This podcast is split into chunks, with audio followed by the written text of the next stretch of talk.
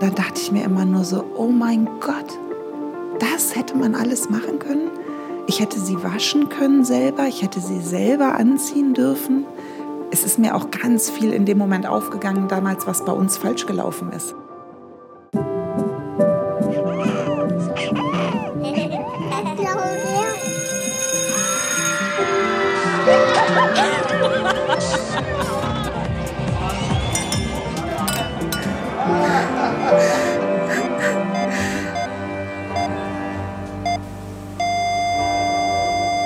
Jetzt geht's ans Sterben. Ein Podcast von RBB Kultur und mir, Henrike Möller. Hi zusammen. Vielleicht könnt ihr euch schon denken, um was es in der heutigen Folge geht. Um unsere Bestattungskultur. Birgits Geschichte ist ganz eng damit verknüpft. Ihr habt sie gerade schon kurz gehört. Ich habe mich schon oft gefragt, warum Bestattungsinstitute von außen eigentlich so furchtbar uneinladend aussehen immer so düster und mit dicken, schweren Vorhängen im Schaufenster. Wie konnte sich sowas eigentlich durchsetzen? Also mal ehrlich, eigentlich, wenn man es sich so überlegt, doch völlig seltsam. Dass Bestattungsunternehmen nicht super happy und farbenfroh daherkommen, okay. Aber man muss sie doch trotzdem nicht so gestalten, dass sie schon von außen Beklemmungsgefühle in einem auslösen. Und das liegt vor allem daran, dass man nicht reingucken kann. Irgendwie symptomatisch für unseren Umgang mit dem Tod. Bloß nicht hingucken, gestorben wird im Verborgenen. In genau so einem Bestattungsinstitut sitzt Birgit vor 16 Jahren mit 26 und will am liebsten sofort wieder rausrennen. Sie denkt sich damals aber nicht groß was dabei, ihre Mutter ist gestorben. Klar fühlt sie sich in diesem Bestattungsinstitut nicht wohl. Klar ist es pure Überforderung, durch Saarkataloge zu blättern oder sich zu überlegen, wie dick der schwarze Rand auf der Traueranzeige nun sein soll. Zwei, drei oder vier Millimeter. Erst Jahre später wird Birgit bewusst, dass der ganze Bestattungsprozess durchaus hätte anders ablaufen können. Menschlicher, individueller und weniger wie so eine Standardabfertigung. Heute ist Birgit Selbstbestatterin. Ich habe sie in ihrem Bestattungsunternehmen in Berlin-Kreuzberg besucht. Das Fairhaus heißt es. Richtig schöne Ladenräume, hell, lichtdurchflutet, hohe Decken. Im Schaufenster stehen bunte Lego-Figuren. Die spielen eine Beerdigung nach, daneben ist eine Kirche, ein Leichenwagen, alles aus Lego. Ich habe mich da sehr wohl gefühlt. Wie es dazu kam, dass Birgit heute als Bestatterin arbeitet, was sie in unserer Bestattungskultur verändern will und wo das alles überhaupt herkommt, dieses schwere, schwarze, bloß nicht über den Tod reden, das erfahrt ihr in dieser Podcast-Folge.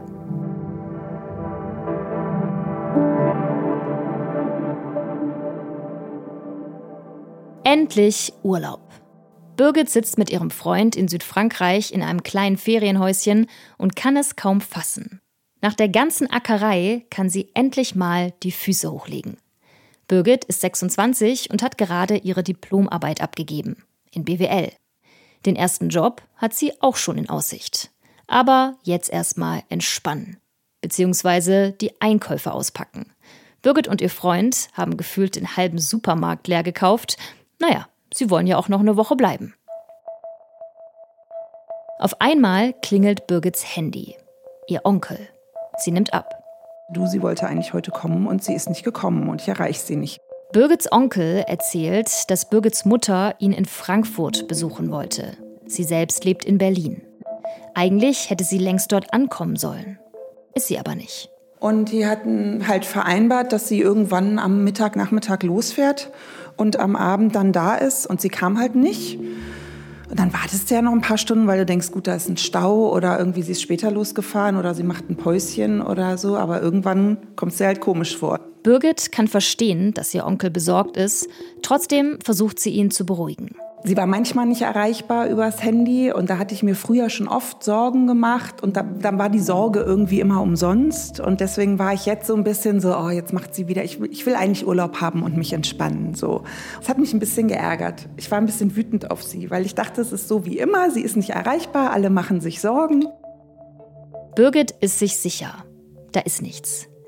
Die Situation aussitzen fühlt sich aber irgendwie auch nicht richtig an.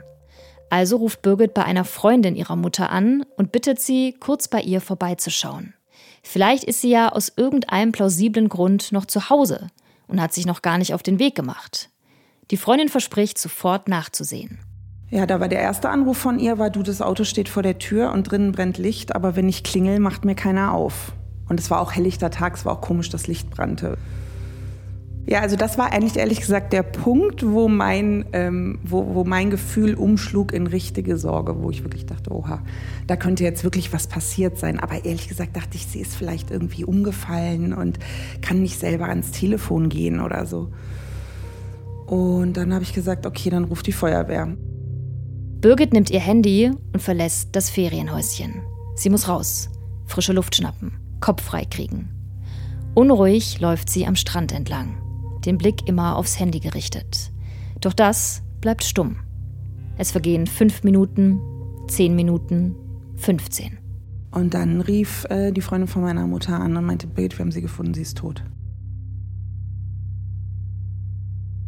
Da steht man total neben sich. Das ist... Äh das ist ein Moment, wo man so alles und nichts fühlt. Ne? Also da fühlt man eigentlich, glaube ich, so viel, dass das wahrscheinlich auch schon so ein Schutzmechanismus der Seele ist, dass man sich total taub fühlt auf der anderen Seite. Man rafft dann irgendwie alles zusammen, schmeißt es irgendwie ins Auto. Wir haben den ganzen Kühlschrank leer geräumt und alles in Müll geworfen, weil wir mussten ja irgendwie, ich wollte halt einfach nur schnell los. Und wir hatten 1600 Kilometer vor uns und und zwischendurch immer diese Telefonate mit der, mit der Polizei, die auch so absurd für einen selber sind, ja. Aber was wollten die von dir wissen? Also ging es dann darum, in den Telefonaten mit der Polizei, dass die rauskriegen wollten, ob da irgendwie ein Verbrechen Genau, ja, ja, das müssen die, das, das, das müssen die, ne? Die müssen Fremdverschulden ausschließen. Ähm, es kommt dann ein Arzt, der eben diese erste Leichenschau macht. Aber es gibt, eine, also wenn jemand so alleine zu Hause stirbt und da keine Krankheit, vor Erkrankung irgendwas war, dann muss eben festgestellt werden, natürlicher Tod oder nicht natürlicher Tod. Aber haben die dich dann auch sowas gefragt wie, hatte sie Feinde? Nein, ist nicht wie im Krimi. Aber sie haben zum Beispiel, wann wir das letzte Mal mit ihr gesprochen haben, die haben sich das Haus ein bisschen angeguckt, wie es da aussah. Die haben geguckt, ob es Einspruchspuren oder irgendwas gab. Die Polizistin sagte damals zu mir am Telefon, ja, das ist ganz schön unordentlich hier und so, wo ich dachte, ja, also sie war halt auch gerade im Aufbruch, sie wollte gerade verreisen, ne? Ja, hier liegt ja ein Koffer rum und so. Ich so, ja, sie wollte gerade verreisen, sie wollte gerade zu ihrem Bruder fahren, ja. Also natürlich liegt da ein Koffer rum. Das war irgendwie ganz komisch, also besonders feinfühlig war es nicht. Solange Fremdverschulden nicht ausgeschlossen werden kann, kommt der Leichnam von Birgits Mutter erstmal unter Verschluss informiert sie die Polizei am Telefon. Genau wie das Haus.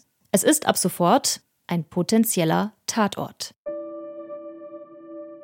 Birgit schaut aus dem Autofenster, sieht die immer vertrauter werdenden Landschaften an sich vorbeiziehen und fühlt sich trotzdem wie auf einem anderen Planeten. Fremdverschulden, Tatort, Ermittlungen der Staatsanwaltschaft. Diese Wörter haben mit ihrem Leben doch nichts zu tun. Das kann doch alles gar nicht sein. 1600 Kilometer und 15 Stunden später kommt Birgit völlig erschöpft in Berlin an. Genau wie ihre Schwester und ihr Vater. Auch sie sind so schnell sie konnten gekommen. Birgits Familie ist in ganz Deutschland verstreut. Doch was jetzt? Ins Haus können sie nicht. Zu ihrer Mutter können sie nicht. Zu dritt sitzen sie in Birgits Wohnung. Jeder mit seinen Gedanken beschäftigt.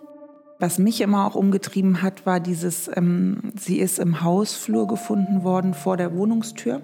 Also auf der Innenseite quasi des Hauses, aber vor, vor der Haustür. Und ich stelle mir halt immer vor, sie hat gemerkt, dass was nicht stimmt und hat versucht, zur Tür zu kommen, um irgendwie rauszukommen, um Hilfe zu holen. Das sind halt so Gedanken, die einen, die einen quälen. Drei Tage später geben Polizei und Staatsanwaltschaft den Leichnam von Birgits Mutter frei. Sie schließen Fremdverschulden aus.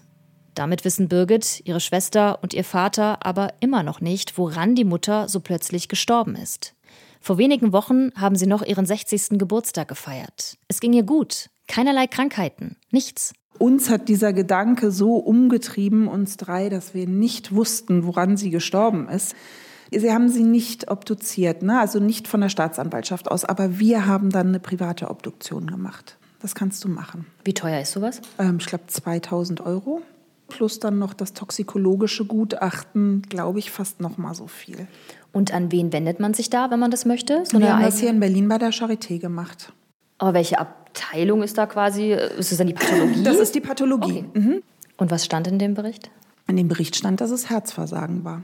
Okay. Einfach, also kein Infarkt, aber sehr plötzliches Herzversagen. So, also so richtig weitergebracht hat uns das auch nicht, ja, weil letztendlich ist jeder Tod Herzversagen. Ja, ja. Also so. Aber irgendwie, es war wichtig, dass wir das gemacht, also für uns war es wichtig. Das hätte einfach niemand kommen sehen können und das hätte wahrscheinlich auch niemand verhindern können.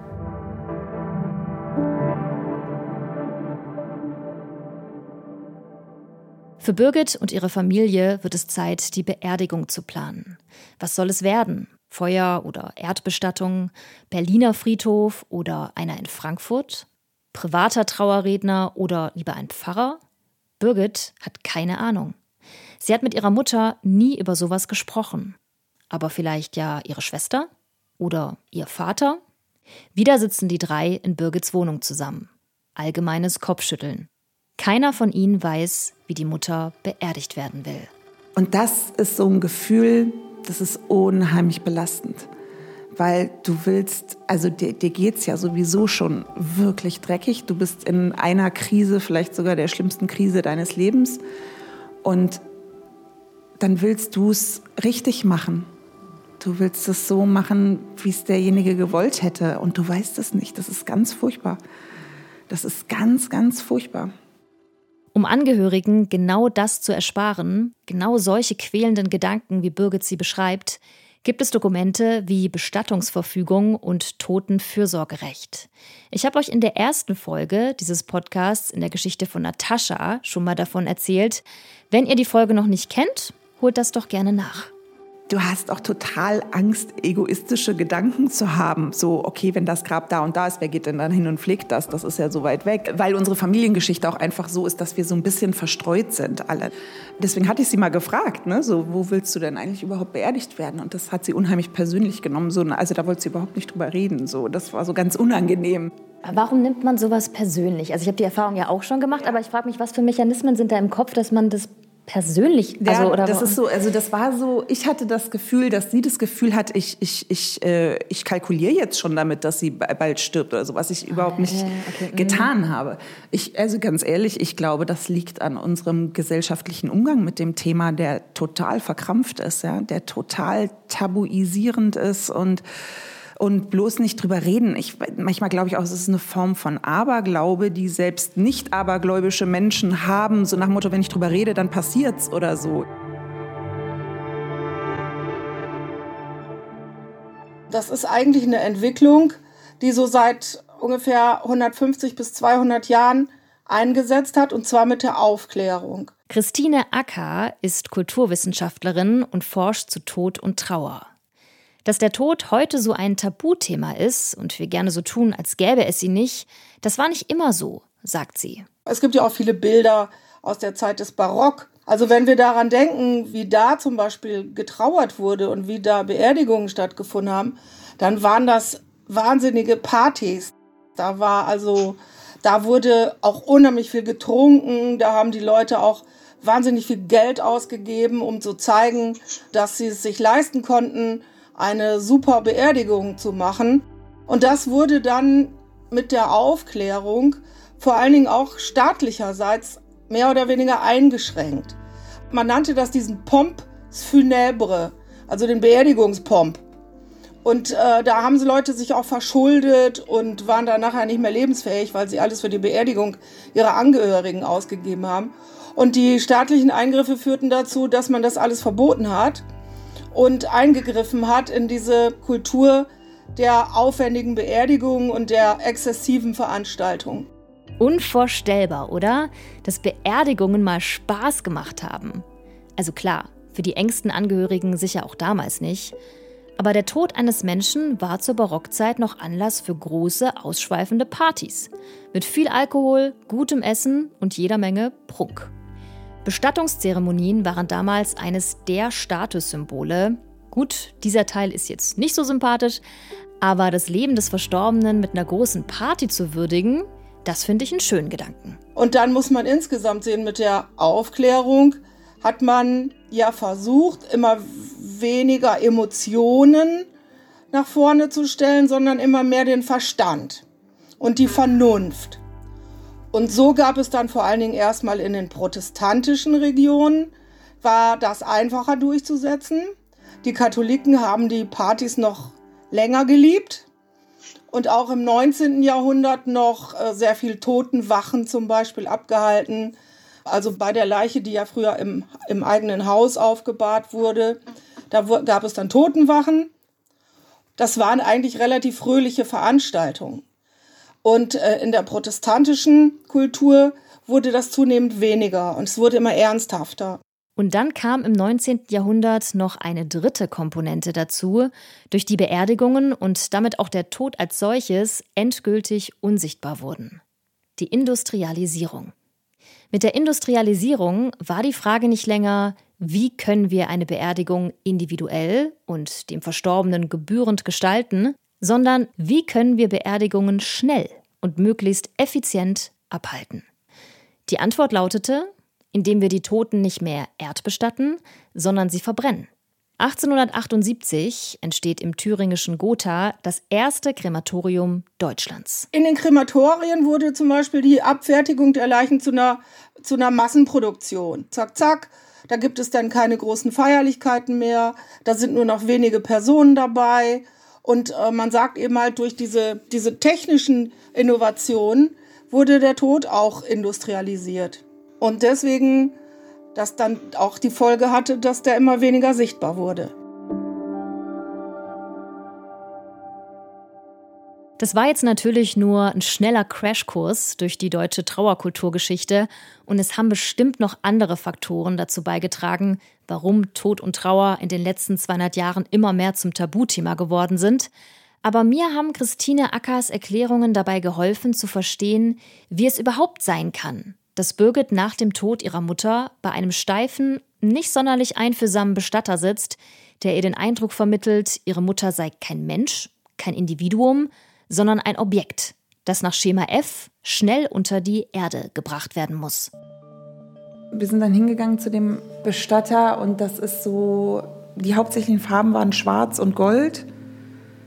Und es wirkte alles sehr bieder und sehr altbacken und vor mir saß irgendwie ein relativ junger Mann in so einem schlecht sitzenden schwarzen Anzug, weil manche Menschen halt denken, dass ein schwarzer Anzug was mit Würde zu tun hat oder mit, ne, so ist für mich persönlich jetzt nicht so. Und ähm, der war sehr steif, der war vor lauter Bemühen, ordentlich mit uns umzugehen, sehr steif. Und das machte irgendwie die ganze Situation auch gruselig. Es wurde überhaupt nicht über sie gesprochen, das fand ich komisch. Also so, es wird halt über die technischen Details drumherum gesprochen. Die hatten hinten eine sogenannte Sargausstellung. Die haben wir uns irgendwie angeguckt, dann haben wir uns wieder an den Schreibtisch gesetzt und dann kriegst du, haben wir so eine große Mappe bekommen mit so laminierten Seiten, wo dann eben noch andere Särge drauf waren. Und die blätterst du durch und ja, aber es ist eben nicht damit getan, dass du auf irgendein Foto zeigst und sagst, der soll es sein, sondern dann geht es eben noch weiter. Du kannst eben die Form aussuchen, die Farbe aussuchen, die Lackierung aussuchen des Holzes, die, die, die Matratze, das Lotband, was da oben so rumgesteppt ist um diesen Rand. Dann nach dem Katalog mit den Särgen kam dann der Katalog mit den Traueranzeigen. Da gab es den dicken schwarzen Rand, den nicht ganz so dicken schwarzen Rand und die Taube, das Kreuz und die Kerze. Birgit hat das Gefühl, vor einem Fließband zu sitzen und alle paar Minuten kommt ein anderes Dokument vorbeigefahren, auf das sie schnell einen Blick werfen muss, um sich dann für Option 1, 2 oder 3 auf diesem Dokument zu entscheiden.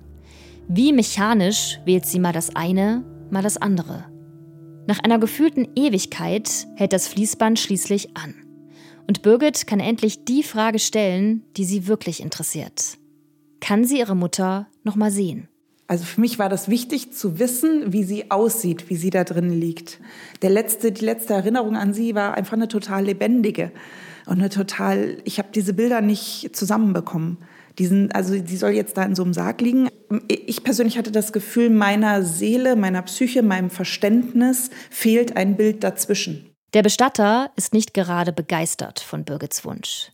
Er guckt mal, was sich machen lässt, sagt er ihr, wirkt dabei aber wenig motiviert. Birgit hat das Gefühl, ihm mit ihrem Wunsch zusätzliche Arbeit zu bereiten. Arbeit, auf die der Bestatter gerne verzichtet hätte. Am Abend vor der Beerdigung ist es dann aber doch möglich.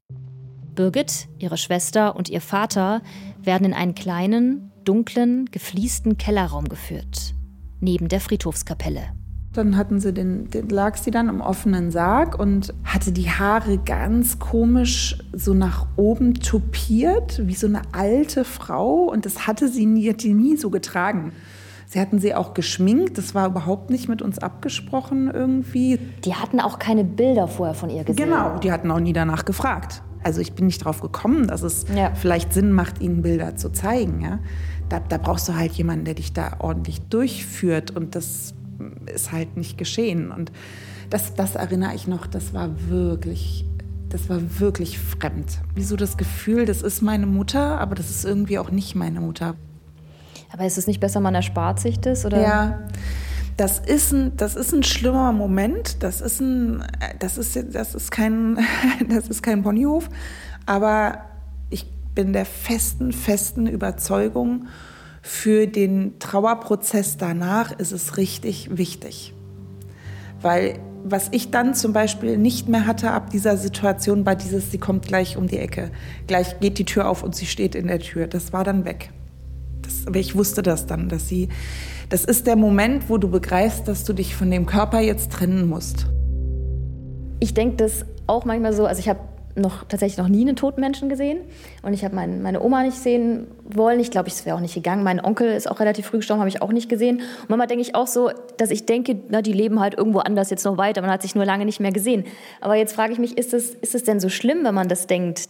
Oder meinst du, das ist für den Trauerprozess dann wirklich wichtig, das eben zu überwinden, dass man diesen Gedanken hat, ach, derjenige könnte jeden Moment noch mal um die Ecke kommen. Also ich glaube, ich glaube, das hängt auch so ein bisschen, also A ist das eben auch wieder was völlig Individuelles. Dem einen kann es helfen und dem anderen nicht, ja. Und ich glaube, es hängt auch sehr mit den Umständen des Todes zusammen. Und bei uns war es eben dieser plötzliche Tod. Es hat kein Verabschieden gegeben. Und wenn du das bei so einem plötzlichen Tod gar nicht hast, dann ist das Begreifen echt schwierig. Aber kann man den Tod nicht immer nie begreifen? Ja, ja, auf jeden Fall. Ich meine, ich merke das ja auch jetzt, wo ich dir das erzähle. Ich meine, wir reden von was, was 16 Jahre her ist. Und mir kommen immer noch die Tränen und äh, das ist immer noch ja, schwer darüber zu reden.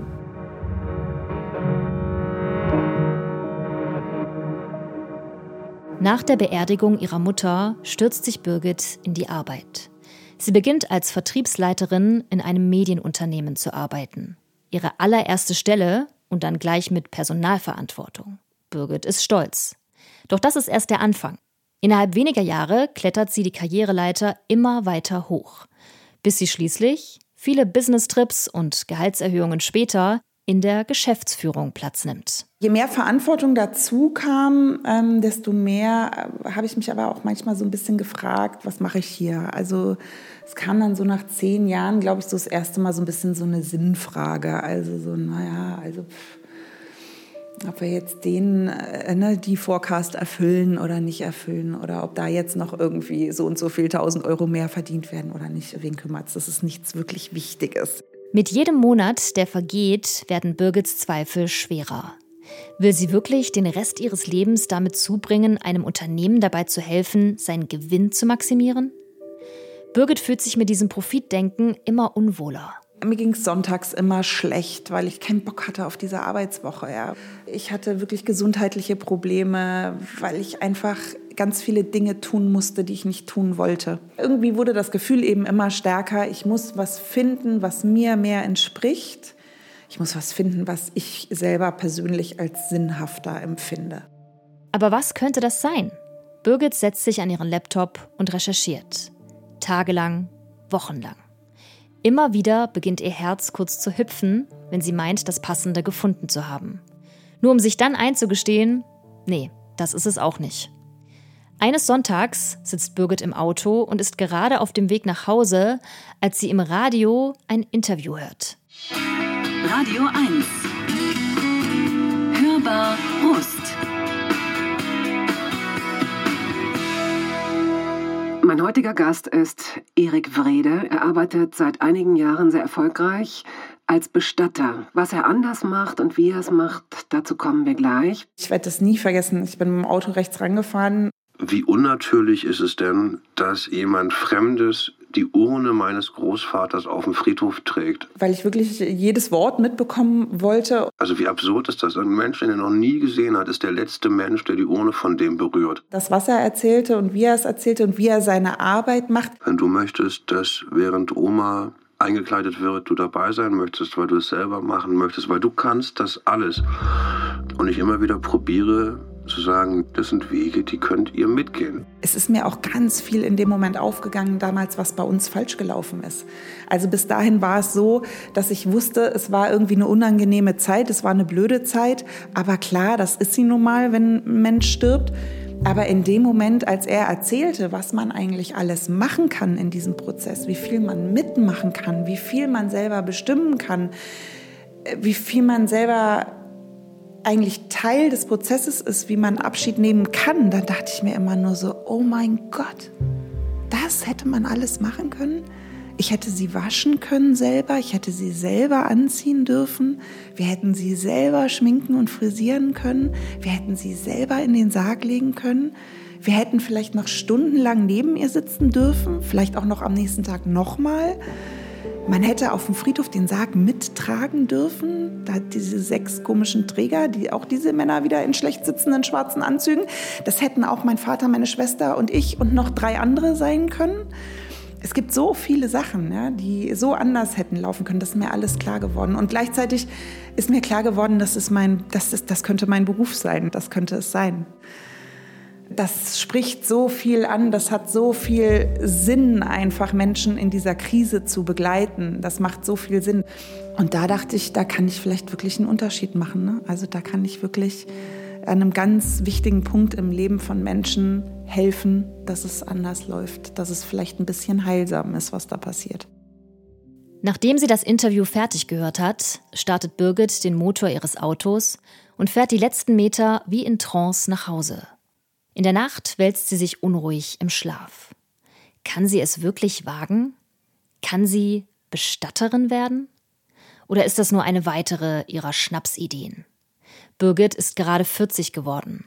Vielleicht ist das ja auch das typische Zeichen einer Midlife-Crisis, überlegt sie. Ich hatte zwei sofort eigentlich zwei große Fragen im Kopf. Und die eine große Frage war, kann ich wirklich mit verstorbenen Körpern, kann ich mit den Verstorbenen umgehen?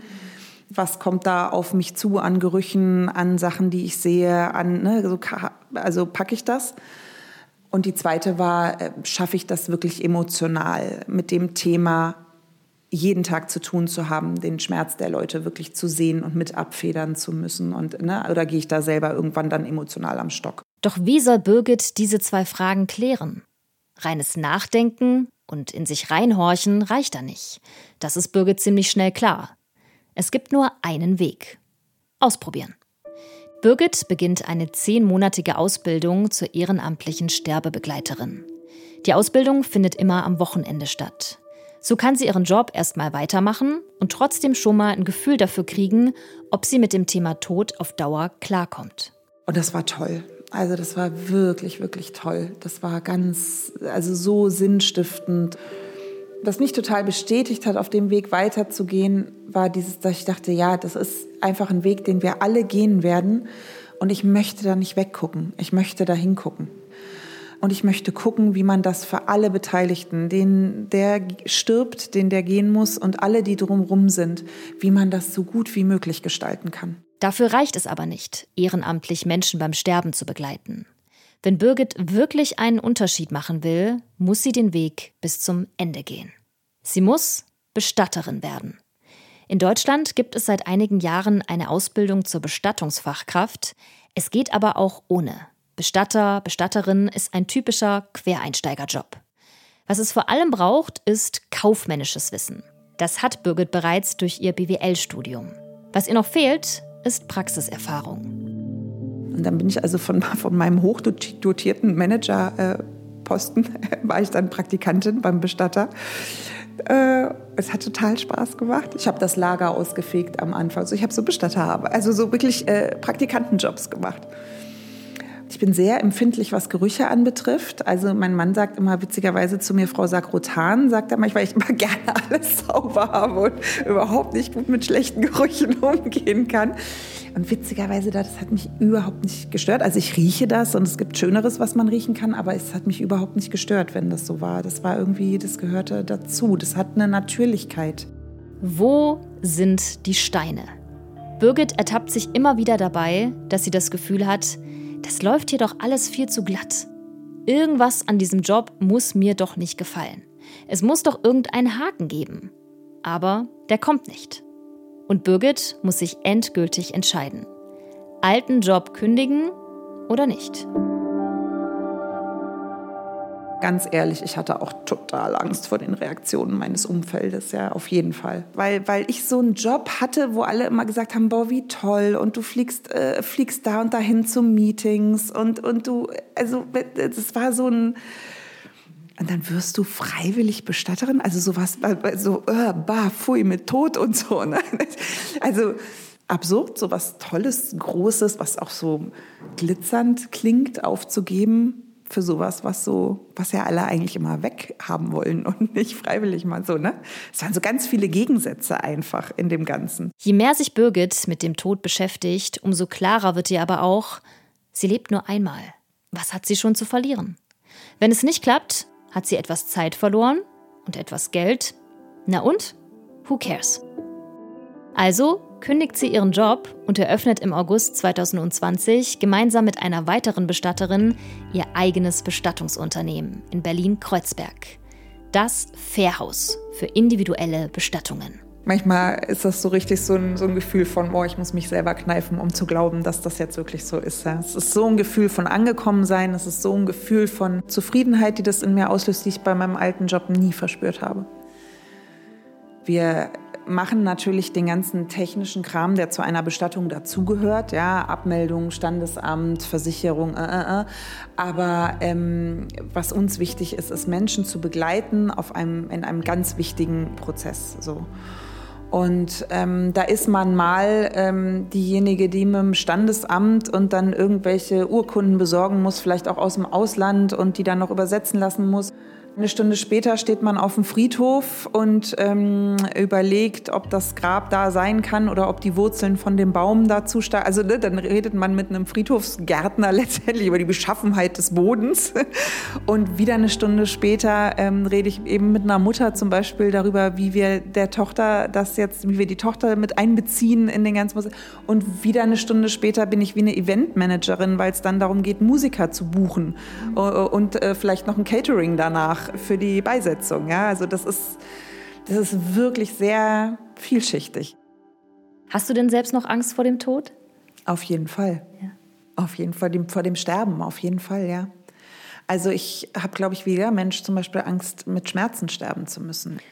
Aber Angst vor dem Tod, weil das ja wieder was anderes, Angst vorm Sterben und ja. versus Angst vor dem Tod. Also bei, bei, mir ist es so diese Angst vor der vor der Nichtexistenz. Ne? Mhm. Was dann denke ich ja, naja, wenn ich nicht mehr da bin, merke ich es ja auch nicht. Mhm. Aber eigentlich ist ja irgendwie auch so ein bisschen irrational. Aber das ist so meine Angst. Ich finde ehrlich gesagt immer noch, und das ist natürlich lustig, wenn man das sagt als Bestatterin, ich finde es immer noch nicht greifbar, was das wirklich bedeutet, ja? dieses nicht mehr da sein. Ein Gedanke, den ich dazu immer wieder habe, ist ja, mein Gott, wie wichtig nehme ich eigentlich mich selber? Dann bin ich halt nicht mehr da. Vorher, vor mir sind schon Millionen Menschen gekommen und gegangen und sind nicht mehr da und diese Welt dreht sich weiter und andere, andere werden geboren und leben ihr Leben. Also so wichtig sind wir auch einfach nicht. Auch ein ganz wichtiger Gedanke, finde ich, der einen so ein bisschen auch äh, runterholt von schon einer sehr, ja, wir, wir drehen uns in dieser Gesellschaft schon auch sehr um uns selber. Ne? So, und das finde ich auch irgendwie immer einen ganz schönen Gedanken, eigentlich zu sagen, nee, das ist nicht so wichtig. Ne? dass du da bist oder dass du da warst. Ne? So. Und ähm, wie jeder andere wünsche ich mir mit möglichst, wie gesagt, wenig Krankheiten und möglichst keinen Schmerzen alt zu werden. Ja, logisch wünsche ich mir nicht nächste Woche zu sterben. Ich will mein Kind aufwachsen gesehen. Ich will gerne Oma werden. Ich will so, ne, ich will all diese Sachen erleben und durchleben. Und ähm, dann könnte ich mir aber vorstellen, wenn es dann irgendwann, wenn ich irgendwann wirklich alt bin und das alles erlebt habe, dass man irgendwann auch so ein Gefühl hat von einer gewissen Lebensmüdigkeit, so, dass man sagt, oh, es ist wirklich ne, so, das wäre jetzt eigentlich auch okay einzuschlafen. So, das wäre natürlich toll, wenn man das hat. Ich habe es Birgit noch nicht gesagt, aber falls ich vor ihr sterben sollte, dann möchte ich, dass sie meine Bestatterin wird. Und das sage ich jetzt nicht, um zu schleimen. Ich finde einfach ihren Umgang mit dem Tod so angenehm, würdevoll, aber trotzdem irgendwie leicht. Nicht dieses steife, beklemmende. Zum Glück gibt es inzwischen viele Bestatterinnen und Bestatter, die ihre Arbeit genauso verstehen wie Birgit. Als Trauerbegleitung nämlich und nicht als Abfertigung, so wie das damals bei Birgits Mutter der Fall war. Einer, der zumindest im Berliner Raum sicher auch viel dafür getan hat, Bestattungen menschlicher und individueller zu machen, ist der Bestatter Erik Wrede. Das war der Mann, den Birgit damals zufällig im Radio gehört hat. Ihr erinnert euch? Mittlerweile macht Erik Wrede einen eigenen Podcast auf Radio 1. Er heißt The End. Dort spricht er jeden Monat mit einer spannenden Person über Leben und Tod. Anke Engelke oder Sven Regner waren zum Beispiel schon bei ihm zu Gast mit ihren ganz persönlichen Geschichten zum Thema Sterben. Lohnt sich auf jeden Fall, da mal reinzuhören.